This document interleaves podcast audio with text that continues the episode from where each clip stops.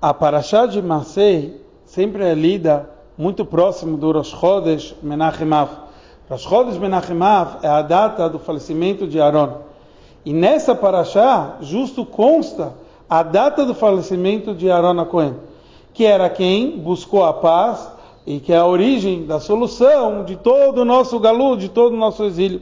Ou seja, essa Parashá nos ensina como a gente tem que se dedicar.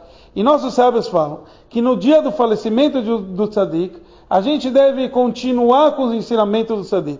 Por um lado, a gente fica triste pela falta do tzadik, pelo falecimento do tzadik, mas por outro lado, se a gente segue os caminhos do tzadik, é literalmente como se a gente estivesse com o tzadik.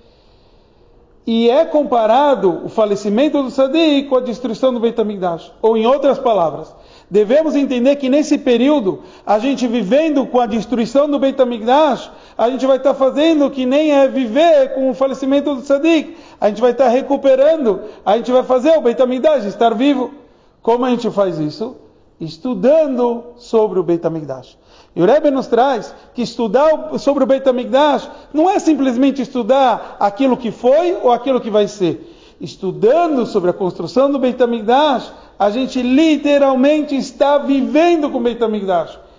E a gente está fazendo a nossa parte do Beit HaMikdash. Mesmo quando o Mashiach chegar, o Yudi não vai construir todo o Beit HaMikdash. A gente vai construir aquilo que a gente consegue. E Hashem vai terminar essa construção. Tanto que essa construção é chamada Binyana de Kuchabrich, uma construção divina. E por isso é eterna. Então a gente tem que fazer a nossa parte. Estudando hoje sobre o Beit HaMikdash, estamos construindo o Beit HaMikdash nosso. E Hashem vai terminar isso tudo, a gente fazendo a nossa parte, Hashem vai fazer a dele. Bora lá, Mashiach já.